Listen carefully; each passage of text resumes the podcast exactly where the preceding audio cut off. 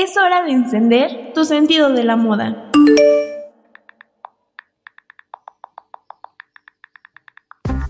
Moda. Moda. Moda. Moda. Moda. Moda. Moda. Ya comienza Moda On.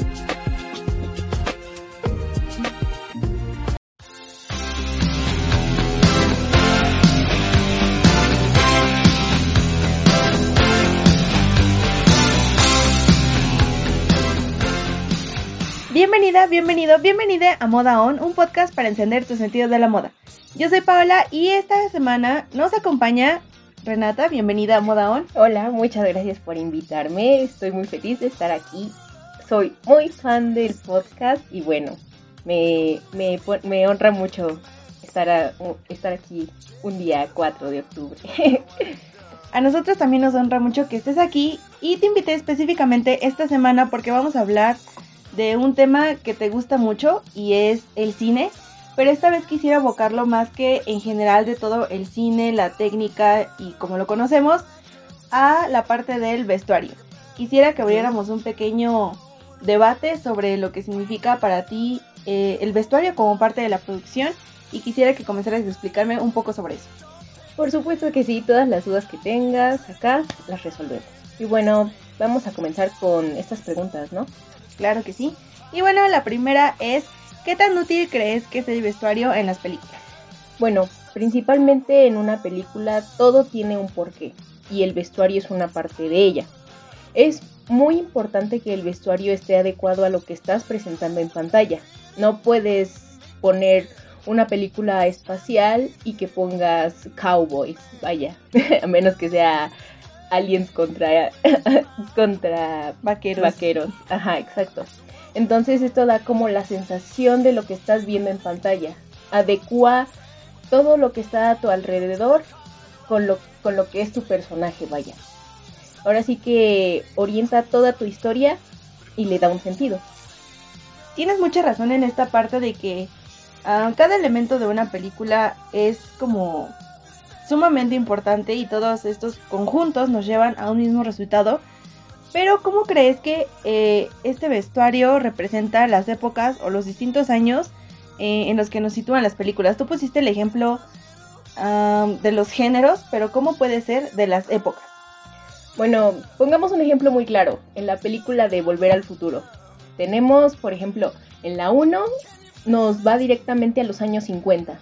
Entonces aquí podemos identificar como este cambio de, ahora sí que de temporalidad y lo podemos ver claro con este efecto de moda, ¿no? Por ejemplo, en los 80 se, utilizaba algo más, este, pues la mezclilla, por ejemplo, a, esta escena de donde este Marty lleva su chaleco y nadie sabe realmente por qué lleva ese chaleco, incluso le dicen chaleco salvavidas, salvavidas Sí, exactamente y ya en los 50 era algo un poquito más rockero, un poquito más formal, por así decirlo. Las mujeres ocupaban más vestidos y en los 80 ya podíamos ver mujeres con pantalones de mezclilla, como tú dices. Entonces esto es como un cambio trascendental dentro de la historia, ¿no?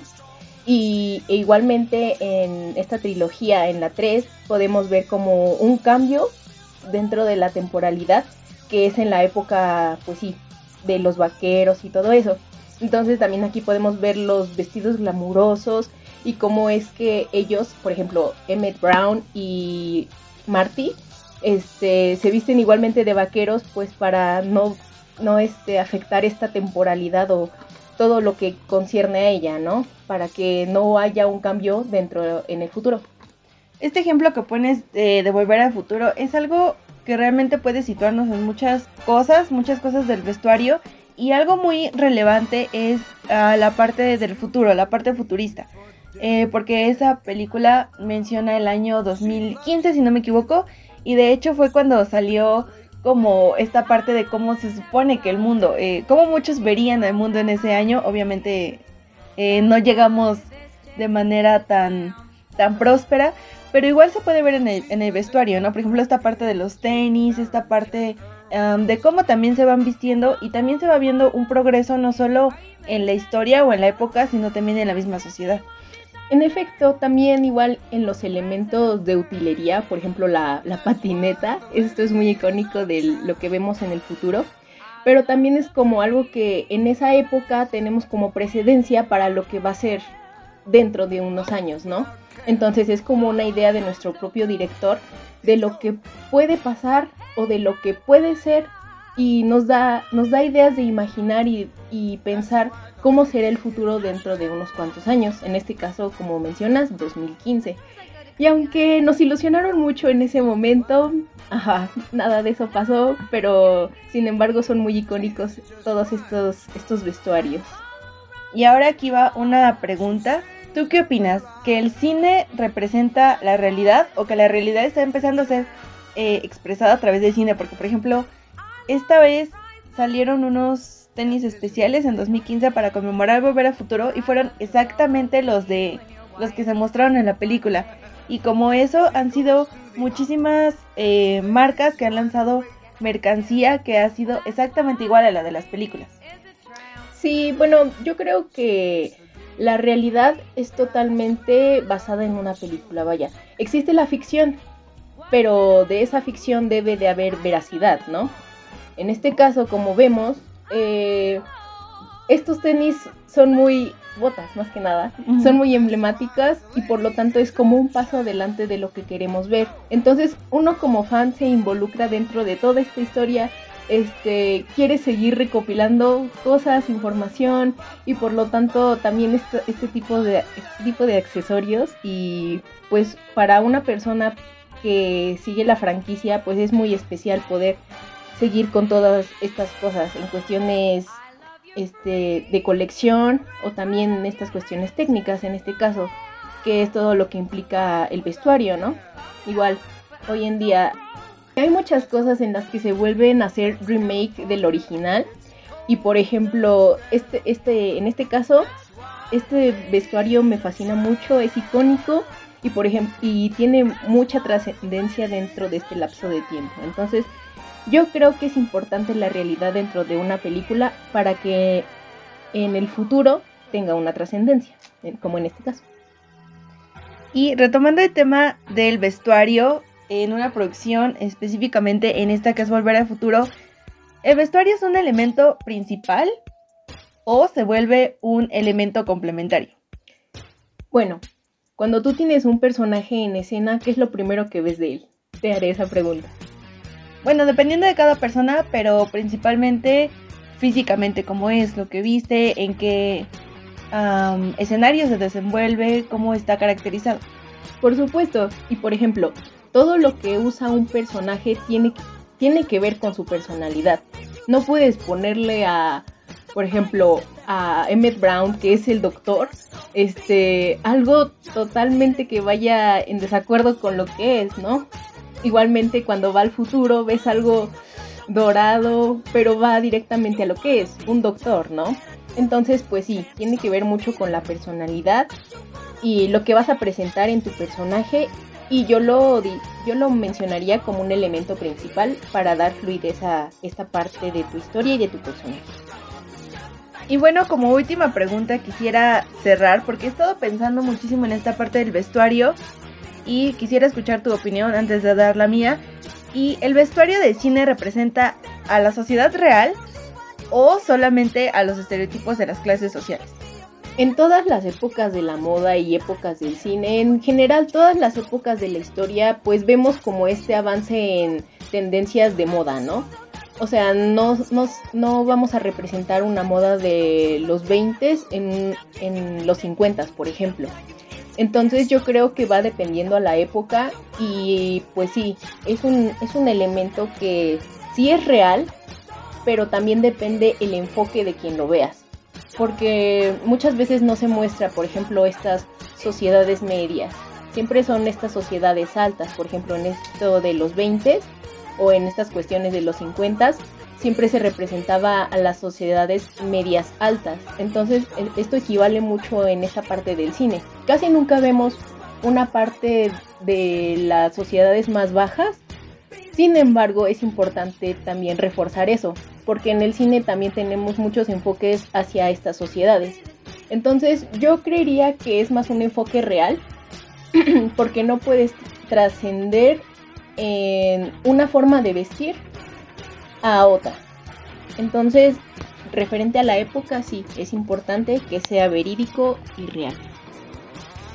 Creo que esto que mencionas es cierto y también es muy relevante el momento no solo de ver, sino también de mm, crear una película. Digo, no todos eh, lo hemos pensado hacer o no todos lo hacemos, pero creo que es importante tomarlo en cuenta al momento de elegir, por ejemplo, una película para ver. Pero creo que algo eh, que sí marca mucho el cine podría ser a veces como los estereotipos que se tienen en la sociedad. Em, esto que mencionas de las clases más altas, las clases más... O sea, las clases sociales muchas veces en el cine están muy marcadas y eso es algo que podemos ver muchísimo en el vestuario. Eh, un ejemplo de una película como un poquito más reciente y que también de mucho de qué hablar ah, fue Roma. Ahí podemos ver claramente cómo en las clases sociales los personajes, puedes decir, estas personas de clase alta por lo que está usando esta persona es de clase baja o media baja por lo que está usando, ¿no? Entonces, creo que eso es algo como bien importante dentro del cine, pero que también se ha estado cayendo muchísimo en estereotipos. Por ejemplo, en el cine estadounidense, el cine, no sé, las películas de adolescentes, por ejemplo, chicas pesadas, ¿no? Eh, que puedes realmente ver a las adolescentes, a las protagonistas, pues muy arregladas, con minifalda, eh, cosas así, y que realmente tú como estudiante a veces dices, es que esto no es práctico para usar en la escuela, ¿no? Y ahí es donde ya también como que se entra en estos estereotipos, no solo del cine o de la sociedad, sino también como cómo son ciertos sectores. Sí, totalmente. Y por ejemplo, esto depende mucho de la dirección de arte y de vestuario. Sin embargo, como te mencionaba, este, cada vestuario se adecua totalmente a la personalidad de un personaje. Y tal vez no lo veamos como tal, por ejemplo, esto de la escuela, no veamos como tal este estereotipo, pero está presente y lo podemos identificar conforme a la personalidad de un personaje. Entonces, esto es como un equilibrio entre lo que vemos, lo que es y lo que nos habla, vaya. Entonces, este, esto trasciende mucho en generaciones, por así decirlo, o en la personalidad de cada quien, de cada preferencia de espectador. Y deja una huella muy importante, por ejemplo, en estas películas de adolescentes. Sí, sí pegan mucho como estos estereotipos a la gente y hace que adapten esa forma de vestir, ¿no? Entonces, de cierta forma, esta, esta parte es importante porque aunque no sea totalmente verdad, se adopta, ¿no? Entonces, estas cuestiones de la personalidad también se traspasan hacia el espectador, ¿no? Y pues bueno, eh, pues es importante, porque no, no vamos a tener como la misma experiencia una persona que le guste la ciencia ficción o esta parte de los dramas juveniles, ¿no? Entonces es ahí donde ya se intercambian todas estas creencias y expectativas que se tienen de lo que ves, de lo, lo que ves es lo que eres. Entonces, pues sí, es un poco complicado, ¿no crees? Bueno, claro, obviamente esta parte es muy subjetiva y como se dice por ahí, en gusto se rompen géneros y es muy cierto que el cine obviamente siempre va a ser muy subjetivo, eh, la parte de que si esto nos gusta, si esto no nos gusta, pero es muy cierto que la moda y el cine siempre han ido y van a seguir yendo de la mano. Entonces es muy interesante ver cómo esta sociedad está siendo representada no solo a través de las historias, de los escenarios, de las locaciones, sino también a través de los personajes y de todas sus extensiones, que en este caso es el vestuario. Por supuesto, el vestuario es parte fundamental de lo que vemos en pantalla, nos va a dar un contexto temporal muy importante y por supuesto nos va a representar como tal a un personaje, de tal forma de que vamos como espectador a adoptar una parte de él sintiéndonos identificados. Y bueno, tristemente esto es todo por el episodio del día de hoy. Renata, muchas gracias por aceptar esta invitación. Realmente disfruté mucho esta charla. Ay, muchas gracias. Yo también la disfruté mucho. Bueno, yo soy Paola. Y yo soy Renata. Y te recuerdo que puedes seguirme en Facebook e Instagram, solo busca arroba modaon.podcast. Ok, y no olvides encender tu sentido de la moda. Hasta, la, próxima.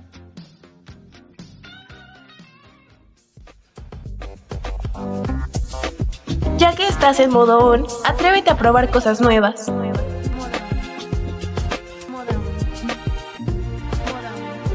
Nos escuchamos en el próximo episodio de Moda On.